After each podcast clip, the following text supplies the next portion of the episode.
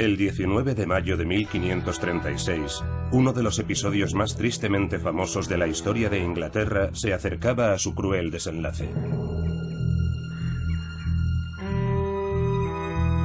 Ana Bolena, reina y segunda esposa de Enrique VIII, salió aquel día de sus aposentos de la Torre de Londres para convertirse con un golpe de espada en la primera soberana británica en ser ejecutada.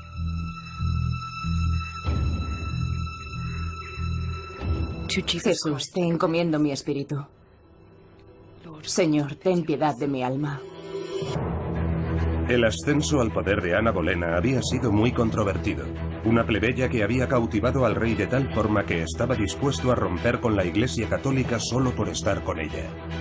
Se la suele ver como una mujer sexualmente descontrolada y con una ambición voraz. Una verdadera loba. Pero cuando alcanzó la cima, su caída fue fulminante. Fue una locura. Un drama primitivo y visceral. La crueldad, el horror y la pasión más absolutos. Es una historia de tinte político, única en aquel momento y lugar, pero también universal, al ser la historia de un hombre y una mujer. Hoy, la caída en desgracia de Ana Bolena se ha convertido en leyenda. Aquel fue el sangriento final de una historia de amor que comenzó rodeada de intrigas y ardientes pasiones y no ha perdido ni un ápice de su capacidad para fascinarnos. 500 años después, las razones que motivaron su caída siguen siendo objeto de controversia. Es una de las historias más sorprendentes de Inglaterra. Creo que todas las teorías conspirativas dejan lugar a muchas dudas. La cuestión es que no hay pruebas. Tal vez nos deberíamos cuestionar si Ana Bolena era totalmente inocente de los cargos de adulterio y traición que se le imputaron y preguntarnos si podría haber algo de verdad en ellos. ¿Quién era realmente Ana Bolena y por qué fue ejecutada? Los últimos días de Ana Bolena.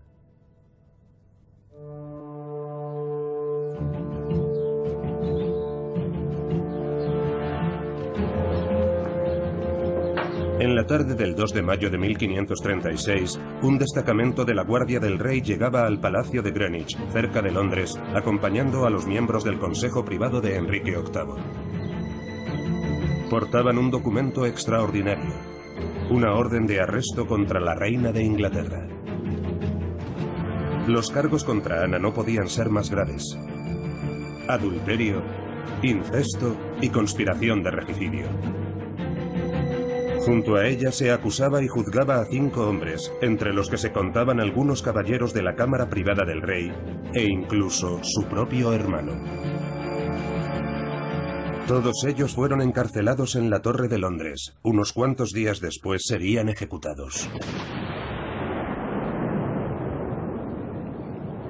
Nunca antes se había prendido y ajusticiado a una reina de Inglaterra. Pero entre los historiadores aquello que motivó la destrucción de Ana sigue siendo objeto de un intenso debate. Su vertiginosa caída en desgracia, así como la sorprendente naturaleza de los cargos que se la imputaban, hacen pensar que le tendieron una trampa. ¿Pero quién y por qué?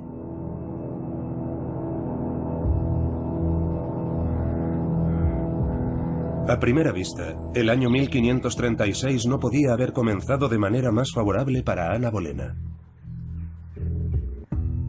El 7 de enero, la primera esposa de Enrique VIII, Catalina de Aragón, moría en el castillo de Kimbolton, cerca de Cambridge.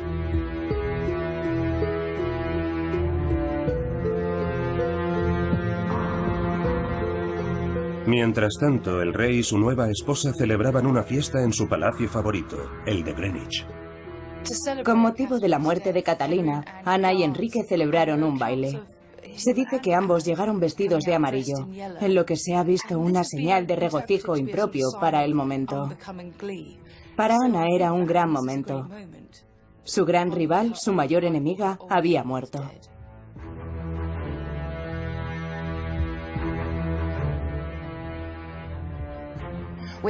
No hay que olvidar que Catalina no dejó de llamarse a sí misma reina y que si no se la nombraba con el título completo no contestaba, no te atendía.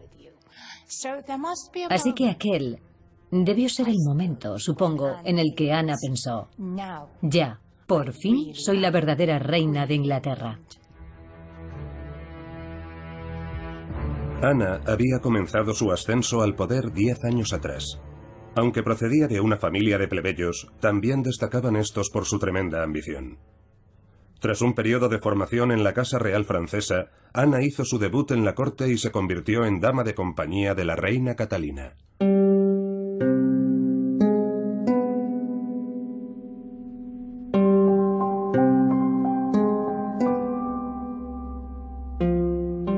Llegó a la corte británica a la edad de 21 años y todo parece indicar que lo hizo pisando fuerte. Tenía seguridad y estilo, era muy francesa.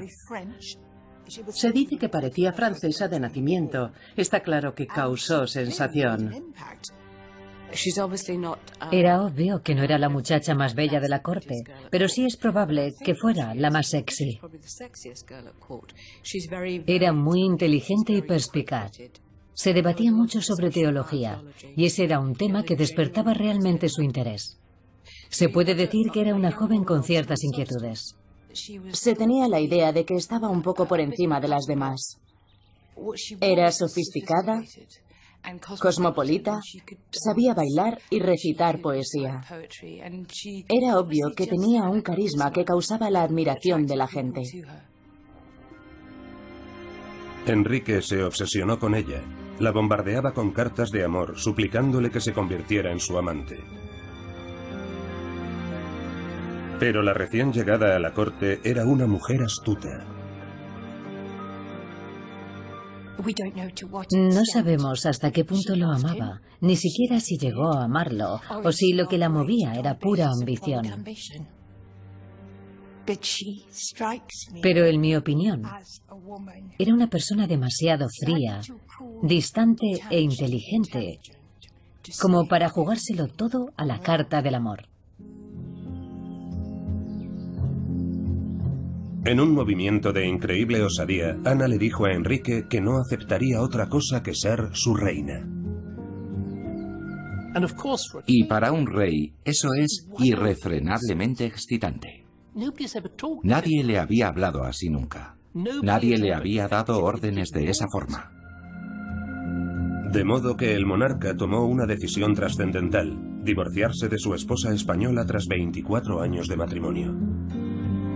Para poder hacerlo, estaba obligado a romper con la Iglesia Católica y erigirse como cabeza de la nueva Iglesia de Inglaterra. Muchos se sintieron agraviados y consideraron a Ana Bolena una fuerza inmoral y destructiva. Se dice que le llamaban la ramera de los ojos saltones. Creo que en general el pueblo sentía que aquello no estaba bien y que la verdadera reina era Catalina. Ana era una usurpadora que había conseguido colarse en la cama del rey. Ninguna mujer había conseguido lo que ella logró. Ninguna amante del rey había llegado a sentarse en el trono ni conseguido desplazar, quitarse de en medio a la auténtica reina. Fue algo absoluta y completamente extraordinario. Cambió todas las reglas.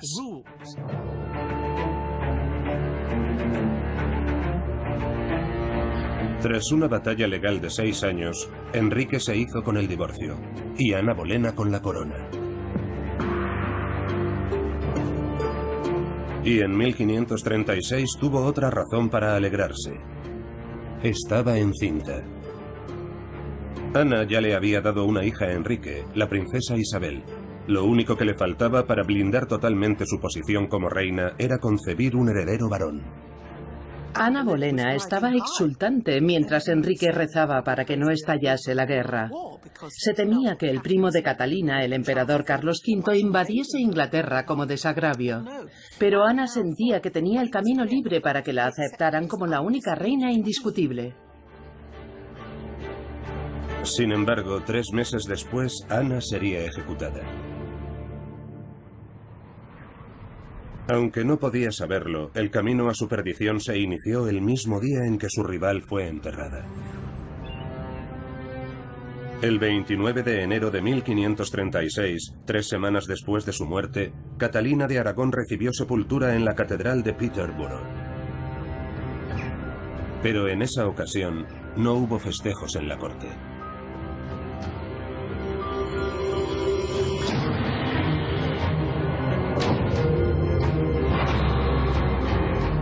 Ese mismo día, Ana sufrió un aborto.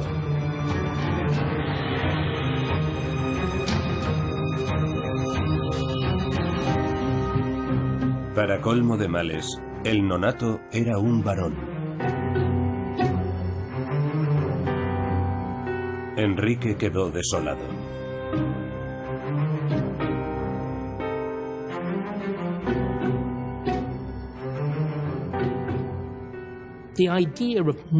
No tener un heredero era impensable. Ha tenido dos hijas, dos mujeres. Es el mayor fracaso para un rey, de la peor especie. La supervivencia de la dinastía está en juego. Ana ya había sufrido abortos antes, tal vez más de uno, y ahora otro más. A Enrique se le pone la carne de gallina al pensar que es un patrón que se repite, que la muerte les está acechando. Era un hombre muy religioso. No es algo falso ni fingido. Cree que como rey tiene una vinculación directa con Dios. Y se pregunta por qué no está a su lado. ¿Qué será lo que quiere de él? ¿Fue la incapacidad de Ana Bolena de darle un hijo a Enrique lo que desencadenó los acontecimientos que provocaron su caída en desgracia? Los anales de la época nos dan algunas pistas sobre los pensamientos de Enrique. El día siguiente al aborto le dijo a un cortesano que lo habían hechizado para casarse con Ana con algún conjuro o algún tipo de brujería. ¿Eran esas las palabras disparatadas de un marido consternado o presagiaban algo más siniestro? Cuando Enrique habla de encantamientos, hechizos, conjuros, magia, es porque está empezando a pensar en anular su matrimonio con Ana. No entiende qué vio en ella y cómo es posible que por ella haya roto con Roma y puesto patas arriba la situación política en Europa. No para de darle vueltas al asunto y llega a la conclusión de que tal vez su matrimonio haya sido siempre algo vacío y nulo, sin el consentimiento adecuado. Pero algunos aprecian un trasfondo más oscuro en la historia del aborto de Ana Bolena. Según algunos testimonios, el bebé venía con ciertas deformidades, lo que en el siglo XVI era un claro indicativo de que el mal andaba detrás. Cuando Ana sufre el aborto, la matrona la examina y dice que el feto era un varón, pero que tenía malformaciones. Eso tiene una extraordinaria relevancia. En el mundo medieval, cuando una mujer daba a luz a un feto deformado o con malformaciones, la creencia generalizada y con plena conciencia de la gente era que había cometido un pecado terrible, como el adulterio, uno de los más obscenos, o incesto, o bien era cuestión de brujería. Así que cuando ella pierde el bebé para Enrique, es una prueba irrefutable de que su esposa no es una buena mujer y su matrimonio no ha sido bendecido por Dios. Y ese es el menor de sus temores porque estoy segura de que va más allá y lo que en realidad le preocupa es que su mujer pueda ser una bruja. En los registros de la época no hay indicios de que fuese algo más que un embarazo normal con un triste desenlace. La idea de que Ana dio a luz una masa informe de carne apareció 40 años después, Hasta donde yo sé y creo, en palabras de Nicholas Sander, que era un propagandista católico. Desde entonces, se ha dado pábulo a la especulación al respecto, hasta el punto de que cuesta recordar que no hay pruebas que lo respalden. Nada en absoluto. Esa hipótesis, por llamarlo de alguna manera, es tan sensacionalista y escalofriante que es muy atractiva para los novelistas. Pero no es más que pura palabrería. Nunca sabremos con certeza si fue el aborto lo que selló definitivamente el destino de Ana. Pero hay indicios que sugieren que en la primavera de 1536, Enrique ya había encontrado otro objeto de deseo.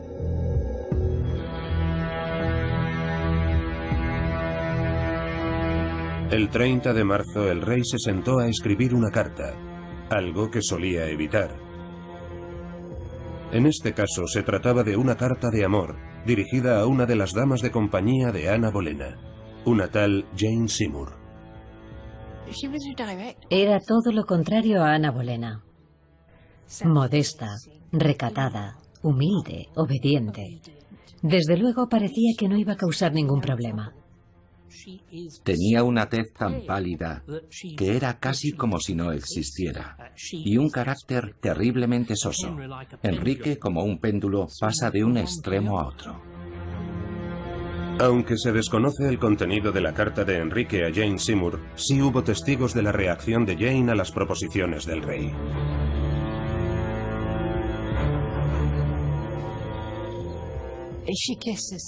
Jane besó la carta y se la devolvió al mensajero, diciéndole que sería inapropiado aceptarla. Dígale al rey que me puede volver a enviar obsequios cuando esté honorablemente casada. Pero en realidad lo estaba poniendo a prueba para que pensara cómo zafarse de su matrimonio con Ana. No creo que Enrique hubiera decidido que quería librarse de Ana. No hay ninguna prueba al respecto. En realidad, creo que se había esforzado tanto en conseguirla que no estaba dispuesto a desembarazarse de ella tan fácilmente. Tenía varias amantes, que sepamos al menos tres. Y creo que como mucho lo que quería conseguir era que James se convirtiera en una de ellas. Y no me parece que debamos retorcer el asunto y considerar que aquel fue el principio del fin. ¿Era Jane Seymour la posible nueva reina a ojos del rey o tan solo su última amante? Independientemente de cuáles fueran sus intenciones, hay algo de lo que no cabe duda. En marzo de 1536 su pasión por Ana Bolena se había extinguido por completo. Lo que Enrique buscaba en una esposa era justo lo que Catalina le ofrecía. Inteligente, sin duda, pero sin olvidar cuál era su lugar. Sin embargo, Ana era mucha Ana. Lo que hacía de Ana una mujer atractiva y fascinante era precisamente que no se parecía en nada a Catalina de Aragón. Era muy inteligente, elocuente, había visto mundo, había tratado con grandes eruditos, conocía a poetas e intelectuales e intervenía en cuestiones religiosas y de política de Estado. No se conformaba con el papel tradicional de esposa, desde luego. Como había entrado en el juego diplomático y había adquirido experiencia en ese campo, quería tomar parte y se veía como una consejera más para el rey. Pero Enrique no quería escuchar consejos de su esposa. ¿Fue la caída en desgracia de Ana el resultado únicamente de un fracaso matrimonial? En la corte de los Tudor, la política sexual no era la única fuerza peligrosa que contribuía a caldear los ánimos. La pugna por el poder político también había entrado en juego.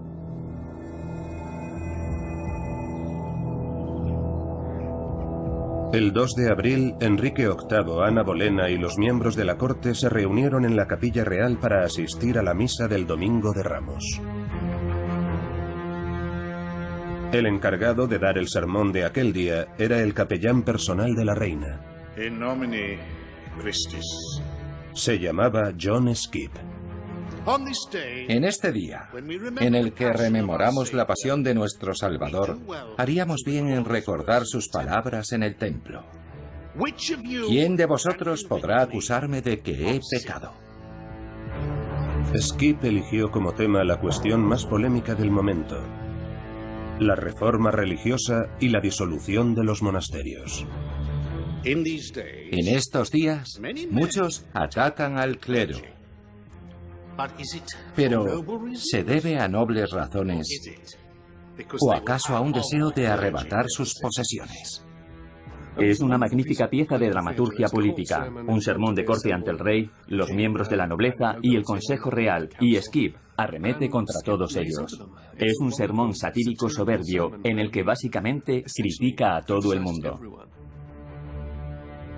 Pero al parecer el capellán de Ana tenía a un miembro de la corte en particular en su punto de mira. No olvidemos el libro de Esther y los pecados del mal ministro. Skip narró el relato bíblico de un consejero real llamado Amán. A casi nadie en aquella capilla le podían quedar dudas de a quién iban dirigidas sus palabras. Thomas Cromwell era el primer ministro de Enrique VIII. Había ascendido al poder tras aconsejar al rey sobre su divorcio de Catalina de Aragón y la ruptura con Roma. Aunque la suerte de Cromwell y Ana Bolena estaba íntimamente unida, algunos creen que en 1536 su relación había llegado a un punto sin retorno. Para entonces Cromwell era ministro de todo. No hay casi nada que suceda en el país que no pase por su mesa. Era muy astuto. En todo destacaba. Era más listo que el hambre. Dominaba los entresijos políticos como nadie. Y cómo no, fue uno de los que orquestaron el matrimonio. Pero se había sembrado la división política y para Ana las cosas no habían resultado como ella esperaba. No era la principal consejera política del rey. Cromwell sí. El rey preguntó, ¿quién ha venido a la corte? Y sus sirvientes le dijeron, Amán está en la corte, Majestad. Y el rey les dijo, haced que pase. Es un sermón verdaderamente extraordinario. Al aludir a Amán, ponía el ojo en el propio Cromwell. Era como lanzar una granada y hacerlo delante del rey y en la mismísima capilla real. Fue una declaración de guerra en toda regla. En 1534, el rey empezó a decir que Ana se había vuelto en su contra, que lo había amenazado y que quería su cabeza. Dos años después, el conflicto estaba a punto de estallar. Ella le dijo, el enemigo es el malvado Amán. Y gracias a esta mujer, Amán fue condenado a morir en la horca, a caer desde una altura de 50 codos. Había una pugna por el poder. Cromwell había ido ascendiendo desde el año 1532 y Ana veía que su influencia iba menguando. Se había establecido una lucha por el poder y Ana estaba empezando a ver a Cromwell como una amenaza, aunque creo que él a ella también. Eso me parece bastante inverosímil. No veo la analogía. No sé cuál de las acciones de Cromwell podría haber encontrado la oposición frontal de Ana Bolena. Todo eso parte de la concepción de que Cromwell era el ministro al mando, el que controlaba la voluntad del rey. Al contrario, veo a Cromwell más como un sirviente del rey. No me parece factible que ella organizara una campaña así para librarse de él. No creo que podamos deducir forzosamente por ese sermón que el capellán estaba hablando por boca de Ana. Estaríamos obviando muchas cosas para poder utilizarlo como prueba de que estaba enfrentada a Cromwell. Bueno, discúlpenme, pero ¿por qué si no iba a pronunciar un sermón sobre Amán? ¿Y por qué Cromwell lo menciona en tres o cuatro conversaciones? Lo siento, pero si eso no es una prueba, que me digan qué es.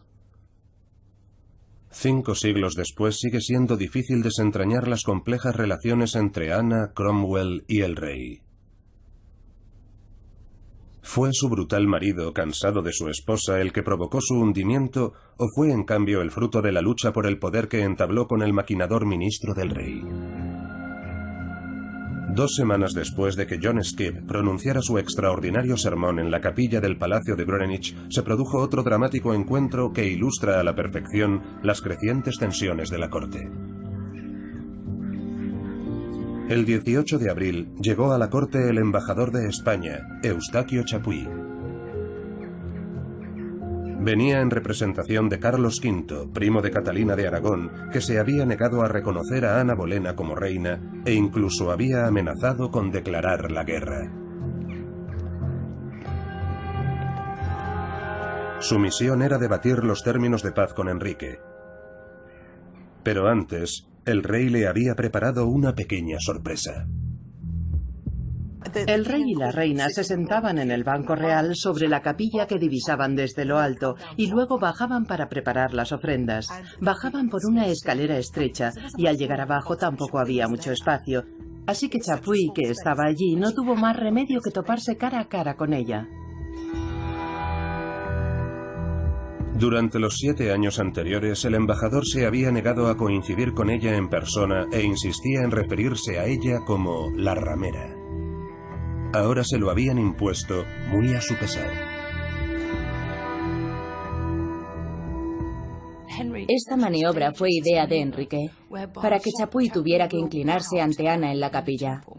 Es crucial, porque con ese pequeño detalle de protocolo se apuntó un tanto en lo que a la diplomacia se refiere.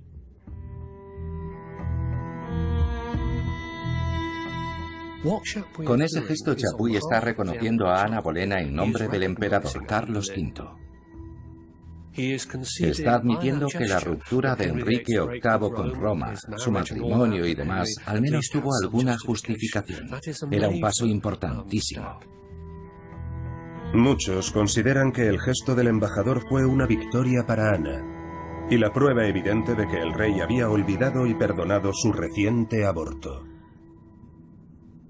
La reina se sentía victoriosa, sin ninguna duda, y para Cromwell resultó evidente que Ana había recuperado su supremacía ante el rey o estaba en vías de recuperarla.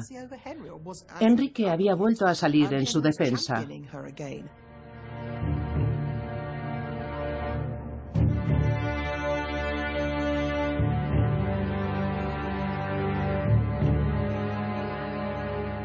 ¿Por qué iba Enrique a organizar algo así si sabía que dos semanas después se iba a sentenciar su destino?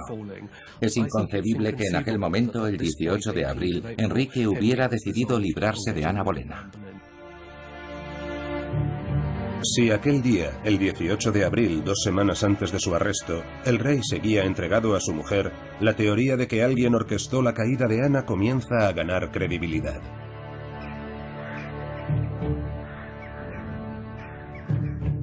Y todas las sospechas apuntan a Cromwell. Poco después del servicio religioso en la capilla, el rey y Chapuis se reunieron acompañados por Cromwell.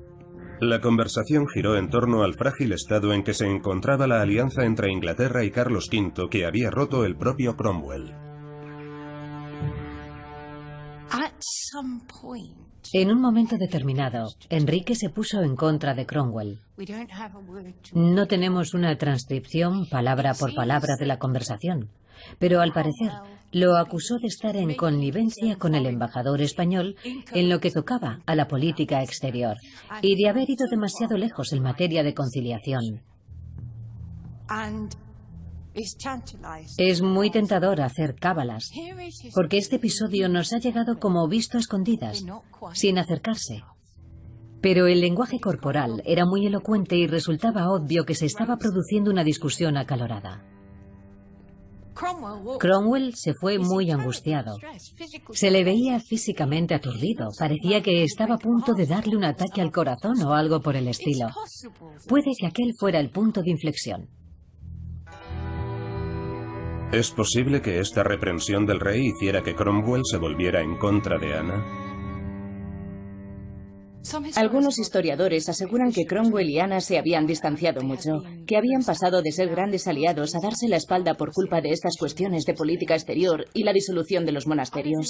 No creo que eso fuera lo que estaba pasando. Puede que ambos estuvieran pugnando por ganarse los afectos del rey y ocupar un lugar predominante junto a él, porque Enrique tendía a confiar en una persona clave y los dos querían ser esa persona.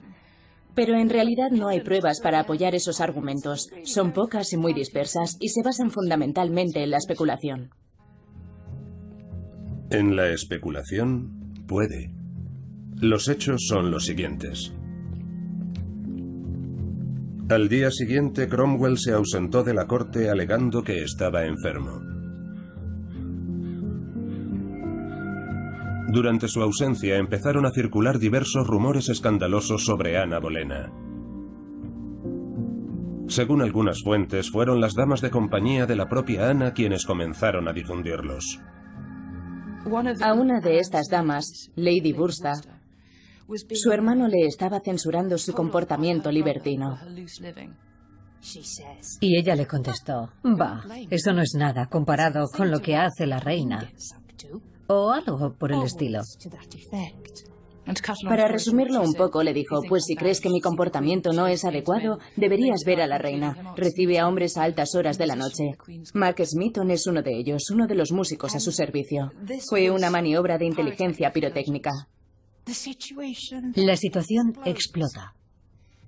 Todo se acelera y el juego cambia sus reglas. El 30 de abril, Mark Smithon, músico de la corte, fue llevado a declarar. El encargado de interrogarlo fue ni más ni menos que el propio Cromwell, ya repuesto de su enfermedad. Nadie sabe qué ocurrió tras aquellas puertas, pero su breve charla tendría consecuencias funestas.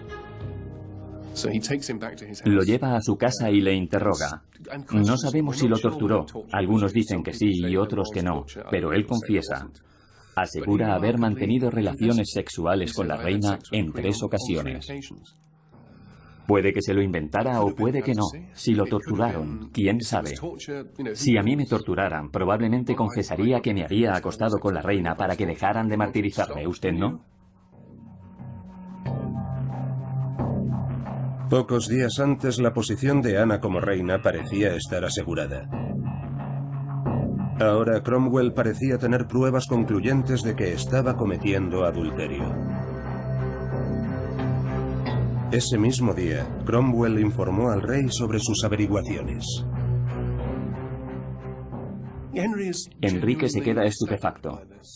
Acababa de ganarle la partida a Chapuy y de resolver la cuestión diplomática de la aceptación de su matrimonio a ojos de Europa. Todo había salido a pedir de boca.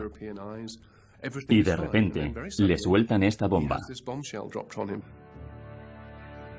Era su mayor temor, la mujer por la que había movido cielo y tierra. Había esperado siete años para casarse con ella. Había roto un matrimonio de casi 24 años por ella. Incluso había cambiado la religión del país para estar con ella. Y ella lo había traicionado. Vaya por Dios. La gente no entiende a Enrique, ¿verdad? Los mejores embusteros y los más convincentes son los que se creen sus propias mentiras. Enrique tenía una asombrosa capacidad de convencerse a sí mismo de que hacía lo más conveniente en cada momento. Se convence porque es conveniente y a su vez convence a los demás. ¿En qué si no ha consistido la política de todas las épocas?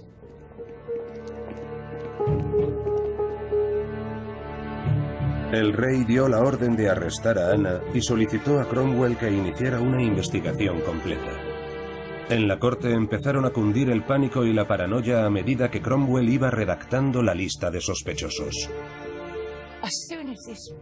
En cuanto esto ocurre, todos se alejan de Ana y empiezan a vigilar sus espaldas. Es la corte del terror. Todos están jugando con fuego. Todos saben que están a un paso de la ejecución. La reina, confusa y atemorizada, se encontraba presa en la Torre de Londres. En un primer momento, piensa que la justicia la salvará, porque es inocente y eso saldrá a la luz, a que sí. Porque Enrique la está poniendo a prueba, solo es eso, pero poco a poco se va dando cuenta de que no la está poniendo a prueba, de que su inocencia no la va a salvar y de que la justicia no va a hacer nada por ella si Enrique no está de su lado. Y se le van a los sesos para explicarse qué ha podido hacer. La han acusado de acostarse con otros hombres. ¿Quiénes pueden ser? En cuestión de días, al menos siete hombres son arrestados por haber mantenido presuntamente relaciones sexuales con la reina. Entre ellos estaba su propio hermano, Jorge Bolena. En la formulación de cargos que ha llegado a nuestras manos, porque los documentos del juicio no se han conservado, se dice que Ana fue acusada de haber incitado a traición a su hermano a que la violase y de haberlo seducido introduciendo su lengua en la boca de él y haciendo que él introdujera su lengua en la suya.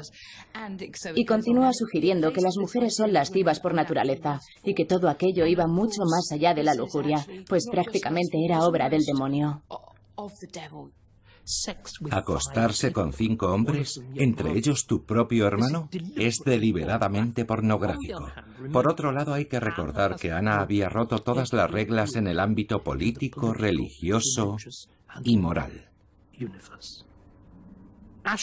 Si le había dado la vuelta a todo el universo moral y religioso, ¿por qué no se iba a haber acostado con todo lo que se movía? Es precisamente la magnitud de los cargos lo que los hace más convincentes.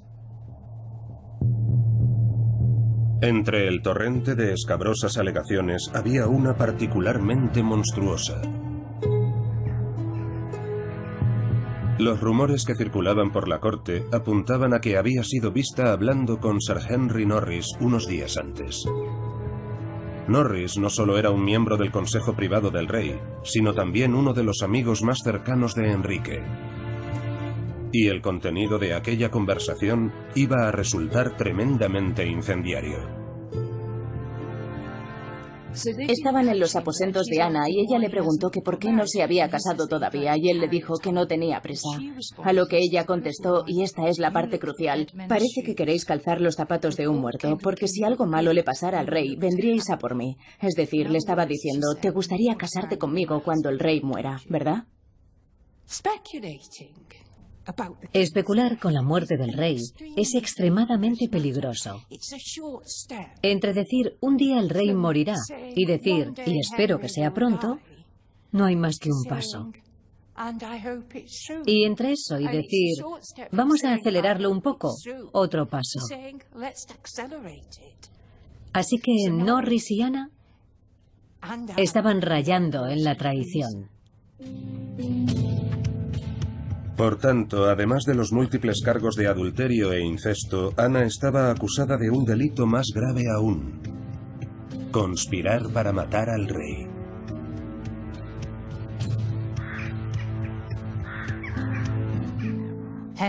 Enrique no va a respetar la presunción de inocencia hasta que se demuestre lo contrario.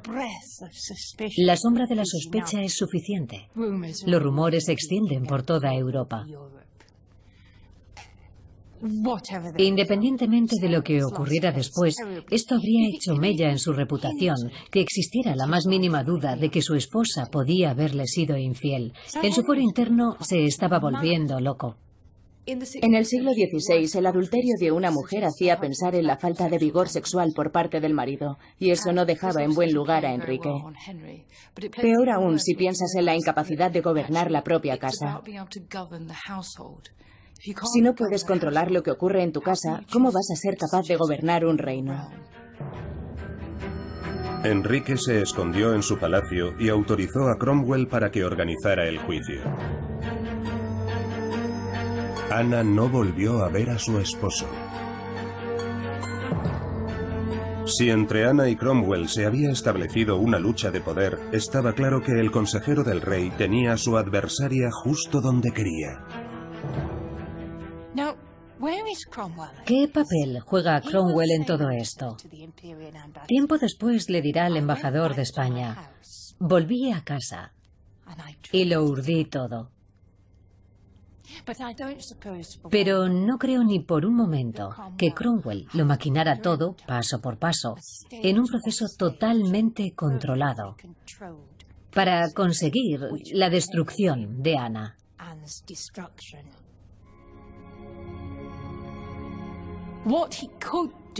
Lo que sí pudo hacer fue presionar a determinadas personas, interrogarlas y sentarse a ver qué pasaba. Y puede que incluso se sorprendiera al ver lo dispuestos que estaban algunos miembros de la Corte a incriminarla con distintas acusaciones. No creo que hubiera una conspiración extremadamente compleja detrás. Lo que pienso es que se produjeron una serie de acontecimientos que fueron desarrollándose de tal forma que pillaron a todos por sorpresa. Y Cromwell fue quien supo dirigirlos a su favor. No creo que eso pueda servir como argumento. Cualquiera podría haberlo hecho. Habría que buscar pruebas reales de que alguien lo organizó todo, y las cosas que unían a Ana y a Cromwell eran muchas más que las que los separaban. La idea de que se convirtieran en enemigos de la noche a la mañana no está basada en pruebas de ningún tipo. En mi opinión, muy al contrario, y si se me permite la expresión, le habían pasado la patata caliente y no le hacía ninguna gracia tener que estar en los aposentos de la reina investigando un presunto adulterio. Le había tocado un papel muy difícil, era un auténtico campo de minas. Cada paso que diera podría llevarle a él al desastre, a la ruina, así que supongo que tenía la esperanza de que Smithon no confesara, pero confesó y después de aquello tenía que seguir adelante con el proceso. Fue cosa de Cromwell, él fue el culpable de todo aquello. Creo que es uno de los complots más atrevidos e impactantes de la historia de Inglaterra y Cromwell fue el cerebro de la conspiración. Cosechó las pruebas y las llevó ante el rey y eran muy convincentes. Más adelante Cromwell dijo a Chapuis que él había ideado y tramado todo el asunto de la reina y que lo había hecho arrostrando un sinfín de inconvenientes. Bueno, ¿y qué iba a decir si no? La alternativa era haber dicho, yo no tenía ni idea de lo que estaba ocurriendo hasta que alguien me lo comentó, pero si observamos las pruebas, él no intervino hasta que Enrique se lo pidió. La única prueba en la que se apoya la teoría del golpe a la autoridad es una línea de una carta escrita por Eustaquio Chapuis, el embajador de España. Cromwell le ha dicho, el original está escrito en francés, que se dispone a conspirar y urdir el complot. Pero la cuestión es que los historiadores no siempre nos dan toda la información, y en este caso lo que nos falta es el contexto, la línea anterior. Y esa línea aclara que Cromwell había recibido órdenes del rey para poner fin al juicio. Eso significa que el propio Cromwell admitió que fue Enrique quien le pidió que lo hiciera. Casi 500 años después, sigue siendo difícil dirimir cuál fue exactamente el papel de Thomas Cromwell en la caída de Ana Bolena. ¿Fue el impulsor de una conspiración contra ella o se limitó a cumplir órdenes? Durante su reinado, quien tomaba las decisiones en última instancia era Enrique. Está clarísimo que la motivación detrás de todo aquello fue que el rey quería librarse de ella.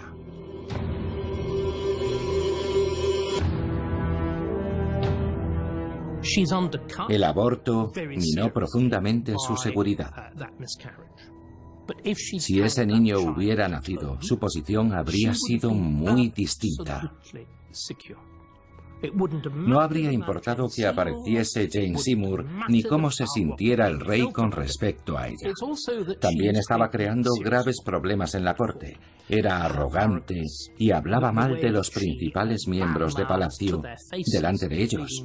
Incumplía el protocolo y se metía donde no la llamaban. La relación entre Ana, Cromwell y el rey era cada vez más tensa. Y quien tenía que tomar cartas en el asunto era Enrique. Estoy harto. Quiero deshacerme de esta mujer de una vez por todas. Probablemente nunca sepamos con exactitud en qué medida fueron Enrique o Cromwell quienes orquestaron la caída de Ana. Pero ¿podría haber una explicación más sencilla para los acontecimientos que tuvieron lugar en 1536, derivada de las tensiones y la conexión entre el sexo y la política que existían en la corte de los Tudor? Creo que Enrique se cree realmente los rumores. No pienso que se cansara de ella ni que fuese una maniobra de Cromwell. En mi opinión, fue una historia de amor cortesano que salió mal. En el siglo XVI, las mujeres tenían que ser muy castas para mantener su honor. Pero al mismo tiempo, las damas de la corte como Ana debían ser atractivas, seductoras y hablar de amor. Y ella estaba rodeada de hombres que la cortejaban, que le cantaban canciones y le escribían versos.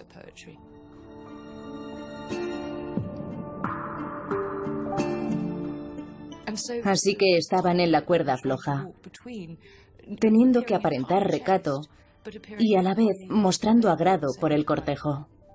Las reinas tenían un papel muy difícil. Los cortesanos le decían a la reina que era su señora, que la amaban más que a ninguna otra mujer y que anhelaban estar en su compañía. Y ella tenía que prestarse a flirtear y coquetear. Es una línea que es muy fácil cruzar, y eso es precisamente lo que hace Ana en esa conversación con Norris. Cruza la línea en el peor momento y en los peores términos, y en ese instante, en mi opinión, firma su sentencia de muerte. No estaban tramando ninguna gran conspiración. Imaginar la muerte del rey es técnicamente un delito y algo catastrófico en términos políticos. Así que no se trató de la destrucción maquiavélica de una mujer inocente, sino la ruina de una mujer inocente que parecía ser culpable de las diversas acusaciones. Y si resulta que eres un monstruo ególatra, como era el caso de Enrique VIII, actúas con contundencia. Eso fue lo que hizo. Acabó sin pensárselo dos veces con quienes creía que le habían traicionado. Menos de dos semanas después de su arresto, cinco hombres, entre los que se encontraban Mark Smithon, Henry Norris y Jorge Bolena, el hermano de Ana, fueron hallados en el juicio culpables de adulterio y traición y condenados a muerte. Con la única excepción de Mark Smithon, todos ellos clamaron por su inocencia.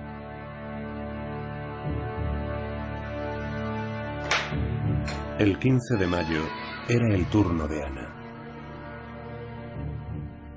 Señorías, Estoy dispuesta a creer que tenéis razones para hacer lo que habéis hecho. Pero ellas han de ser por fuerza distintas de las que se esgrimen en la corte. Porque soy inocente de todos los cargos que me imputan. He sido una esposa fiel a mi rey. Y en cuanto a mi hermano, y esos otros injustamente condenados, por la gracia del Rey. También estoy dispuesta a acompañarlos hasta la muerte. Con esta certeza, la de que voy a emprender con ellos el camino a una vida eterna de paz y felicidad. Elevaré mis plegarias por el Rey y por vuestras señorías. Ana se defendió con firmeza frente a los 26 jueces asignados, pero no sirvió de nada.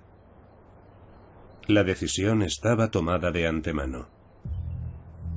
Su valentía ante la tragedia que le esperaba fue admirable y en el juicio no perdió la dignidad ni la compostura en ningún momento. Cuando se dictó la patídica sentencia, se dice que no cambió el gesto y se limitó a decir, Padre, tú que eres el camino, la verdad y la vida, también eres quien de veras sabe si merezco esta muerte. Creo que ya había aceptado el hecho de que iba a morir. La caída en desgracia de Ana Bolena fue tan repentina y fulminante que aún hoy muchos creen que fue víctima de una terrible injusticia. Pero existe otra posible explicación de los extraordinarios acontecimientos que tuvieron lugar en 1536. ¿Por qué todos damos por hecho que Ana Bolena era inocente? Tal vez nos deberíamos cuestionar si Ana Bolena era totalmente inocente de los cargos de adulterio y traición que se le imputaron y preguntarnos si podría haber algo de verdad en ellos. Ante la falta de pruebas concluyentes de que todo fuera fruto de una conspiración, hay al menos un historiador que piensa que pudo ser culpable. Creo que Enrique estaba comprometido con su matrimonio y que de pronto sucedió algo que le hizo replanteárselo. Ahí es donde las acusaciones vertidas por la condesa de Worcester, una de las damas de Ana, adquieren una enorme verosimilitud. Tiene sentido. Al fin y al cabo, su posición le hacía saber de lo que hablaba. No resulta fácil encontrar un motivo por el que pudiera habérselo inventado, sobre todo dada la gravedad de las acusaciones. Y en el caso de Smithon, lo difícil es explicarse por qué habría confesado. Bueno, puede que lo torturaran. Las fuentes están divididas al respecto porque la tortura no era una práctica habitual durante el reinado de Enrique VIII. Pero lo cierto es que confesó y nunca retiró su confesión. Nunca lo negó ni afirmó haber sido forzado a confesar. Los comentarios de Ana Bolena nos inducen a pensar que entre ellos había una relación bastante íntima, que coqueteaba con él. No podemos ignorar eso. E incluso uno de sus parientes, el duque de Norfolk, la describe como una absoluta ramera en una ocasión, así que la posibilidad existe. En definitiva, tengo la impresión de que Ana Bolena pudo acostarse con Mark Smithon y Henry Norris. Independientemente de que Ana Bolena hubiera cometido adulterio con sus cortesanos, algunos creen que podría ser culpable de un delito aún más impactante, no en lo tocante a los placeres carnales, sino en lo que tiene que ver con intereses puramente políticos. Para la mentalidad contemporánea, la relación incestuosa con su hermano resulta improbable y muy inquietante. Pero no se criaron como hermanos en absoluto. Ella había estado viviendo en Francia y cuando se reencontraron eran casi unos desconocidos. Sabemos que Ana tenía la suficiente determinación para tomar decisiones de alcance. Sin duda era una persona implacable hasta el extremo. Así que creo que es perfectamente posible imaginar que pudiesen haber decidido mantener relaciones sexuales para que ella concibiera un hijo, sobre todo porque, como sabemos, pensaban que el rey era incapaz de engendrar un hijo. A la vista de esas circunstancias, la creo capaz de hacerlo. A grandes males, grandes remedios. Como mi marido tiene episodios frecuentes de impotencia, se me ocurre acostarme con mi hermano para tener un hijo que él pueda creer que es suyo. No creo que sea un argumento muy sólido, la verdad. Por muy desesperada que esté una, no se plantea acostarse con su hermano. En todas las acusaciones contra Ana se dan varias fechas y se afirma que el 7 de diciembre de 1533 sedujo e incitó al citado hombre a que la violara. Y tres cuartas partes de las acusaciones se pueden desmentir porque Ana no estaba en el palacio aquel día o el hombre en cuestión no estaba en la corte. Se las inventaron y se las inventaron con un fin, que era asegurarse de que Ana no saliera viva de aquello.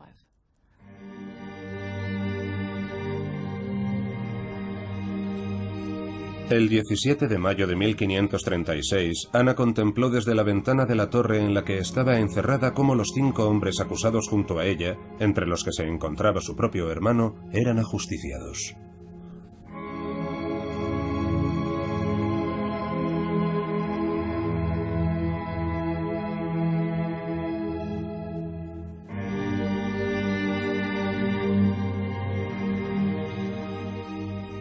La imagen que tenemos de la estancia de Ana en la torre durante esos días es escalofriante. Pasa mucho tiempo rezando y llora y exclama que le gustaría que el verdugo llegara antes para ponerle fin a su tormento. Ha perdido su título y su matrimonio y no volverá a ver a su hija. Es el retrato de un declive en espiral, una caída verdaderamente dramática, y entonces le dicen que el verdugo ha llegado. Conservamos una última prueba de sus momentos finales. En las primeras horas de la mañana del 18 de mayo, el día en el que iba a ser ejecutada, Ana preparó su alma antes de morir. In nomine Patri, et Filii, et Spiritus Sancti. Recibió la extrema unción en presencia de varios testigos.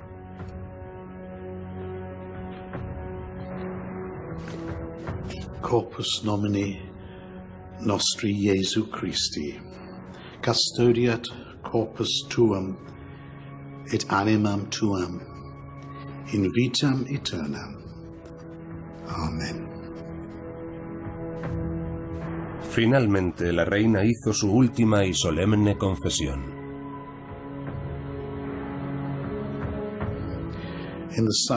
Ante los ojos de Dios, ¿hay algún pecado que no hayas confesado todavía? Juro por la eterna condena de mi alma que he sido una esposa fiel y no he ofendido con mi cuerpo de forma alguna al rey.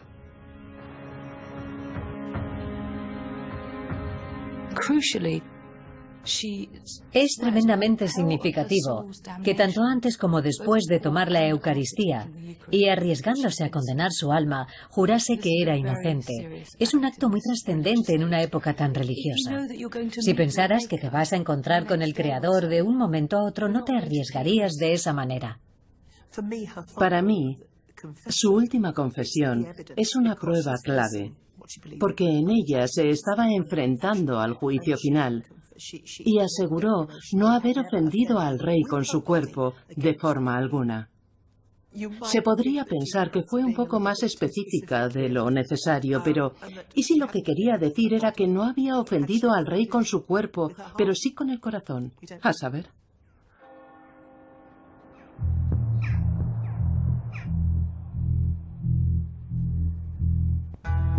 En su corta vida, Ana Bolena salió de la oscuridad para convertirse en reina.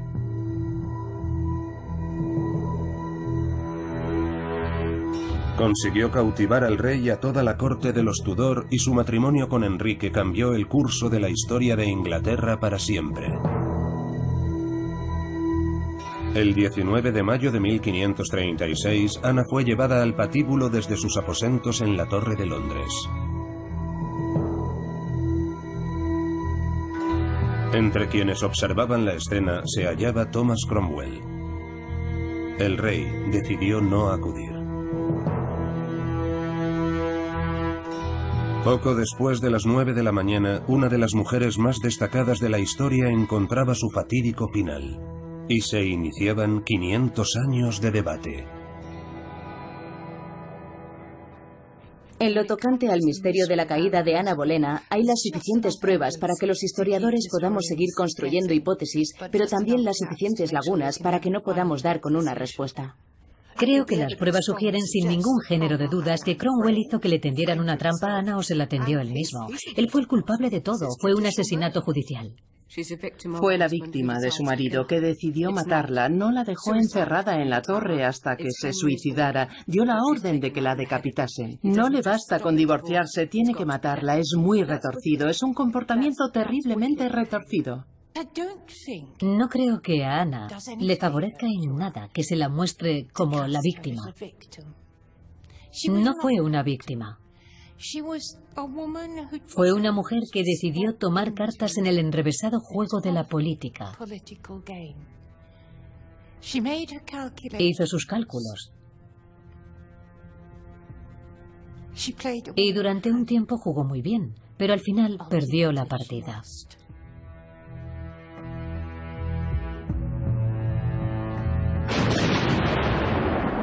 Once días después de la ejecución de Ana Bolena, Enrique VIII se casó con Jane Seymour. En julio de 1536, Thomas Cromwell pasó a formar parte de la nobleza con el título de Barón de Cromwell. En 1540 fue ejecutado acusado de traición.